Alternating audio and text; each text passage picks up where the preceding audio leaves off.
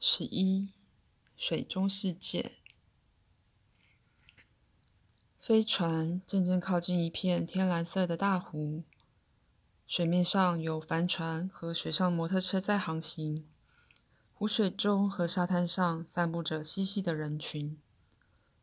我好想潜入这座水晶宫殿里去。你不能去，因为我身上有细菌吗？没错。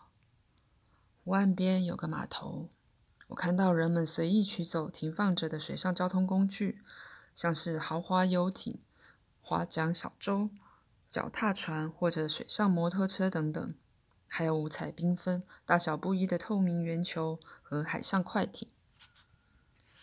码头上的东西可以任意使用吗？当然。我想大多数人都想坐豪华游艇。你错了，很多人喜欢摇桨，也有人喜欢泛舟，因为可以体会接近水面的感觉，还可以锻炼身体。为什么有这么多人在玩？今天是礼拜天吗？这里天天都是礼拜天。阿米笑着说：“我看到有些人穿上潜水装，钻进水里。他们在水底下做什么？在水里打猎吗？”阿米听了我的话。吃一惊，接着似乎明白了。打猎？你的意思是说跟踪那些比人类弱小的生物，然后杀害他们？不，这里没有人会做这种事，彼得罗。这里充满了爱心。对哦，我我刚刚应该要想到这一点。那么他们在水里面做什么？浮潜，探索湖底，享受生活。想去湖里看看吗？可是你说过我不能离开飞船哦。阿米不回答，边笑着边让飞船朝湖面靠近。我发现整艘飞船瞬时间已经没入水里。看到这么美的水中世界，真是美的不可思议。人们乘坐各种交通工具从我面前经过，大部分的人都是坐在刚刚看到的透明圆球里，在水中来去自如。有个头戴潜水镜、脚凳、鸭蹼、身上背着氧气瓶的男孩向我们游过来。看见飞船以后，他贴近舷窗玻璃，扮了一个逗趣的鬼脸。阿米笑了。我心里想：如果是我在地球上的海里潜水，我可不会这么大胆的靠近一个水中飞碟。飞船在水中前进，这时湖底出现了一座灯光闪烁。巨大透明的圆塔，原来是水中大餐厅。我看到里面有桌椅、乐队、乐师和舞池，人们随着欢乐的旋律在跳舞。有些人坐在餐桌旁，一边欣赏一边打着拍子。桌上摆满食物和饮料。来这里看节目不用付钱吗？彼得罗，无论在哪儿都不用付钱。这里简直就像天堂一样，我们就是在天堂啊，难道不是吗？我越来越能感受到生活在这样一个世界里是多么美妙。阿米说：“所以你们必须努力追求，才能获得这样的生活。”我们继续在湖底漫游，眼前到处是形形色色的鱼类和海底植物。在水藻跟珊瑚之间出现了几座高大的金字塔。这是什么？是亚特兰蒂斯岛吗？我惊讶的问道。彼得罗，这是水中生命研研究中心。这里有鲨鱼吗？没有鲨鱼、毒蛇、蜘蛛，也没有野兽或是任何对人有害、有毒的生物。这是个进步而发达的星球。因此，没有那种野蛮、缺乏爱心的生物。残忍、野蛮的生物只会留在适合它们生存的星球上。这些进化的鱼类吃什么？植物，就跟地球上的牛马吃的一样。在许多像这样的星球上，没有人会为了生存而杀生，没有一种动物会吃别种动物。所以，你不吃肉。我们当然不吃死尸，杀那些无辜的小鸡、小猪、小牛，多残忍恶心啊！你不觉得吗？阿米笑了。被他这么一说，我也觉得吃这些动物实在很残忍。我决定再也不吃肉了。说到食物，我的肚子在咕咕叫。你饿啦？嗯，很饿。这里有外星食物吗？当然有。你到后面找一找。他指指驾驶座后面的柜子。我拉起一个上下滑动的木板，里面有个小食品箱，箱子里装满了标有奇怪符号的木质食品盒。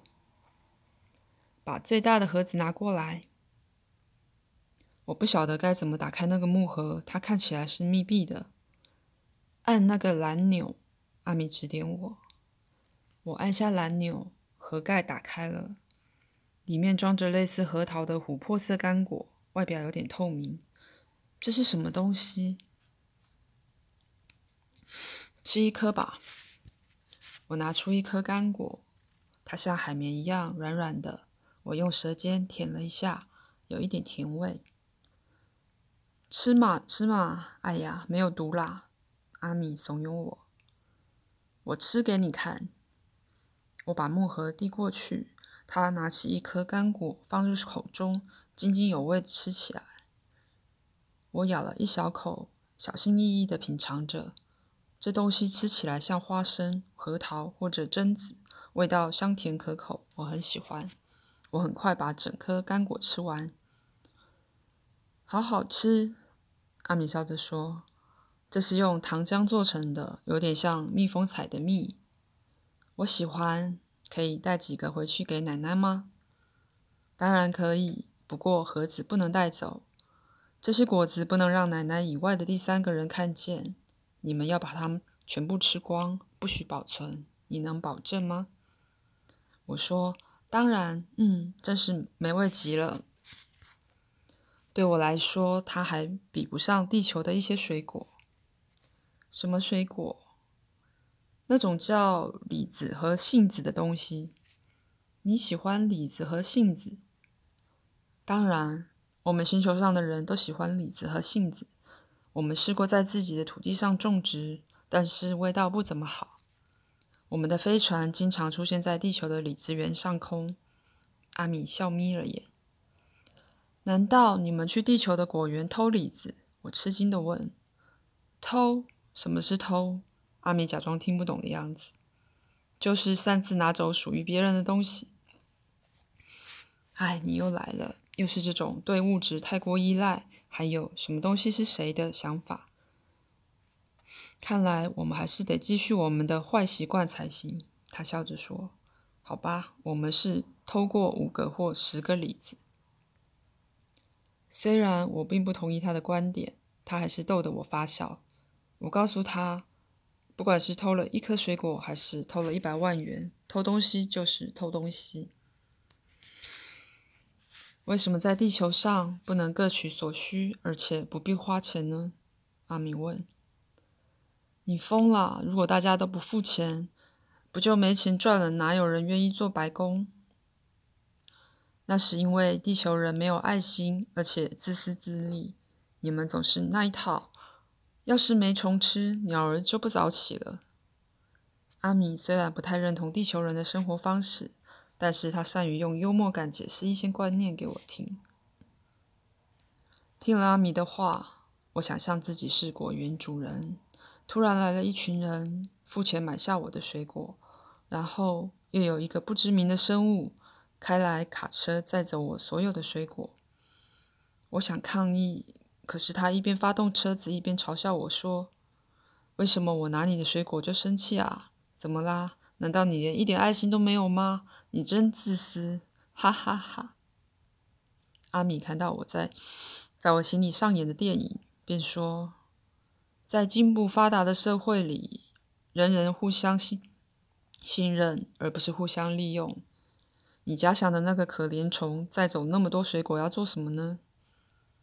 当然是要把水果卖了赚钱。这里没有钱的概念，所以用不着卖东西呀。我在心里偷笑自己真笨，忘记了发达进化的世界里是不需要钱的。好吧，可是。我为什么要做没有报酬的工作呢？如果你有爱心，你就会高高兴兴的为别人服务，因此也就有权利得到别人的服务。当大家有需要的东西，不必跑好几个地方去拿，而是由社会有组织的把物资统一送到分配中心去，然后再发给大家。如果机器会帮你做所有你应该做的劳动工作，你觉得怎么样呢？那谁也不用工作啦，总是会有事情可做的，比如监督、检查机器的运转情况，发明创造更完善的机械，帮助那些需要我们帮助的人。这些都是为了让我们的星球更完备，同时也提升我们自己。此外，我们也享受供我们自由使用的时间。我想起。刚刚浮现在脑海中那个开着卡车满载而去的家伙，便一口咬定说：“一定会有只想占便宜而不愿意出力的精明人。”你说的这种精明人，进化水准很低，自私而没有爱心。他自以为精明有本事，其实却很傻。这样的人不可能进入发达进化的世界。进化的人们认为工作服务是一种天职。虽然你看到这里有许多人在玩乐，但是多数人正在别的地方工作呢。例如实验室、学校，还有那些金字塔里。有些人在不发达星球执行服务的任务，有些人在更进化、更发达的星球上学习，为的是将呢将来能在这里发挥更大的贡献。生活的目的是为了能够更幸福，是为了享受生命。但是最大的幸福是透过为别人服务而来的。那在这里玩乐的人，他们是懒惰虫喽。一听到阿米在笑，我就知道自己又错了。无论我们的工作多么有意义，总是需要休息的。我们喜欢在工作告一个段落时，到大自然里舒展四肢，让大脑休息，想想其他的事情。就跟在学校也会有下课时间是一样的。这里的人每天工作几小时，每个人根据自己的状况安排时间。这真是太棒了！我吃惊的张大了嘴。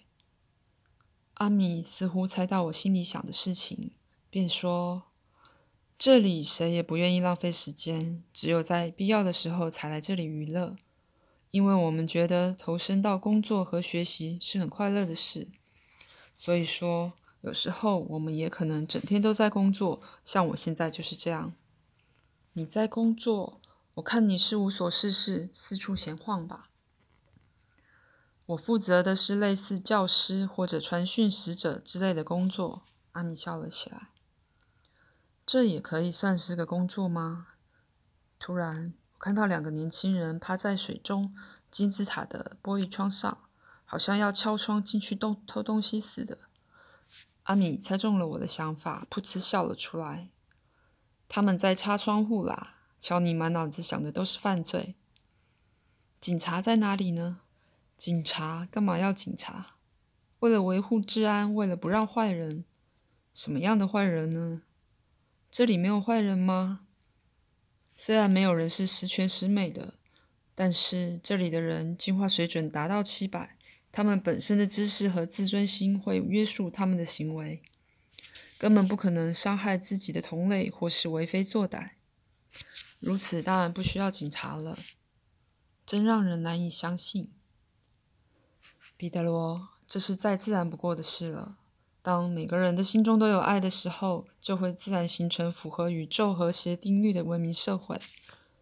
真正令人难以置信的是，地球上竟然有人会自相残杀、互相折磨，无法和别人和睦相处。这些都是违反自然法则的，他们的自我意识太过强烈了。阿米，你说的对，我现在觉得，地球人不可能发展到你们的生活水准。在地球上，战争和杀人已经不足为奇了。电影和电视里充满血腥暴力的画面，甚至连卡通片里也是如此。所以，地球上的小孩爱玩打打杀杀的游戏。彼得罗，你不用对自己这么严厉嘛。一般来说，地球上的电影和电视节目应该要帮助人们健康的成长，帮助人们创造一个美好的世界。现在却变成扭曲人们心灵的工具。但是会造成这个情形，并不是你的错。我觉得我也缺乏爱心，有些人我就是不喜欢。我想起一个神情总是很阴沉的同学，有时候我们都在兴高采烈的玩耍，只要他站在身边。看上一眼，大家马上就玩性大减。还有一个同学，他自以为是圣徒，声称天使曾经在他面前降临，告诉他将来一定会上天堂，而我们其他同学都下地狱。他总是谴责我们不应该调皮捣蛋、恶作剧。不管怎么说，我就是没办法喜欢这个同学。阿米说：“我自己也没办法喜欢每个星球上的每个人。”但是绝对不能因为某人难以亲近，我就不关心他。也许我对他没办法产生爱心，但还是应该关心他，而且绝对不能伤害他。他笑盈盈地望着我。我不会去伤害那两个让人不开心的家伙，可是你不能强迫我跟他们当中的任何一人生活在一起。在这个星球或者我们那个星球上。居民差不多有将近一千度的进化水准，有些人并不特别吸引人，可是也不令人讨厌。这里没有口角和冲突，大家相处得很好。但是还没有哪个人能做到爱全部的人。我们应该努力接近那个人人相爱的美好境界。不过就目前的情况而言，既不该要求你们，也不能要求我们这样做。你的意思是我们地球人没有必要努力成为完美的人啦？我的外星朋友快乐地笑了起来，但是很快又变得严肃了。他解释说：“彼得罗，好高骛远和思想偏激都是低度进化星球的典型特征。你能说清楚一点吗？大家都知道，我们应该让自己达到完美的境界，直到最后与神会面为止。”要达到完美的境界，是需要一代又一代的生活，不断学习和改进的。但是地球上有些人对这件事的理解是错误的，他们认为人的一生很快就结束了，怎么可能达到完美的境界呢？想到这里，他们就失去超越自己的意志了。就像当你想去对岸的陆地，却有人告诉你只能自己游过去一样。天哪！要真是这样，还没开始游之前，我就觉得累了。当然会累，因此不要立下不可能达到的目标，最好是循序渐进，到达我们能力所及的地方就可以了。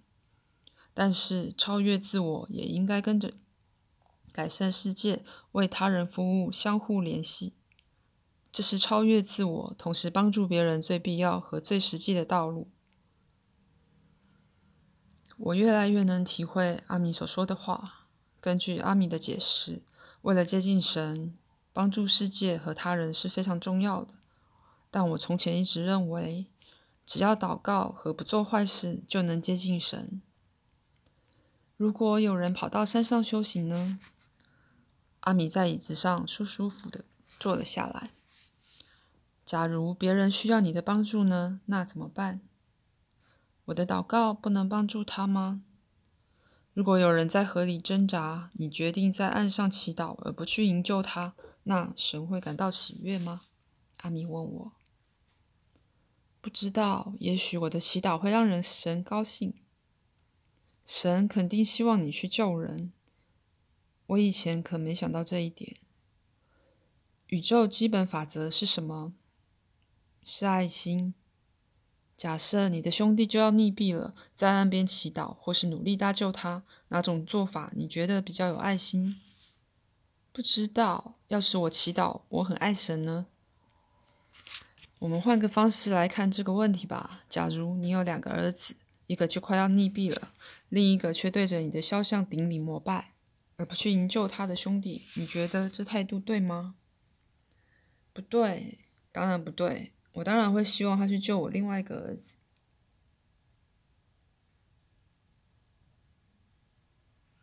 但是神的想法一定跟我不一样啊！不一样吗？你以为神很虚荣吗？你以为他只关心别人如何崇拜礼赞、礼赞他，而对人的命运漠不关心吗？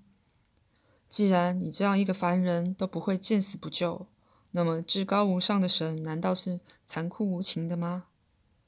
我可不敢这么想。神宁可要一个没有信仰，但是肯为兄弟朋友效力的人，而不要一个信仰虔诚，但是心肠冰冷若霜、冰冷如霜，对世人毫无帮助的家伙。就算这位信徒努力救赎、提升自己，有关神的事，你怎么知道的这么多啊？这很简单，因为神就是爱啊。所以呢？